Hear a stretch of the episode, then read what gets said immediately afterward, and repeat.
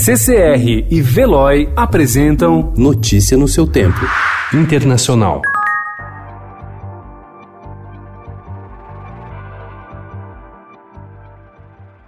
Mesmo diante da pandemia de coronavírus, os democratas realizam hoje primárias em três estados: Flórida, Arizona e Illinois. Em Ohio, que faria a quarta prévia do dia, o governador Mike DeWine pediu ontem o adiamento da votação para junho. A decisão, no entanto, ainda depende de uma decisão judicial.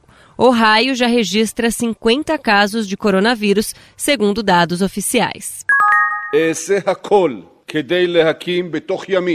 ספורים ככל שניתן ממשלה לאומית Após três eleições em um ano e um longo impasse pelo fato de nenhum partido ter maioria no parlamento, o presidente de Israel, Reuven Rivlin, pediu ontem ao líder do partido de centro azul e branco, Benny Gantz, que forme um novo governo ao qual seu rival Benjamin Netanyahu será convidado a participar. Farei todo o possível para formar um governo nacional patriótico o mais amplo possível, afirmou Gantz.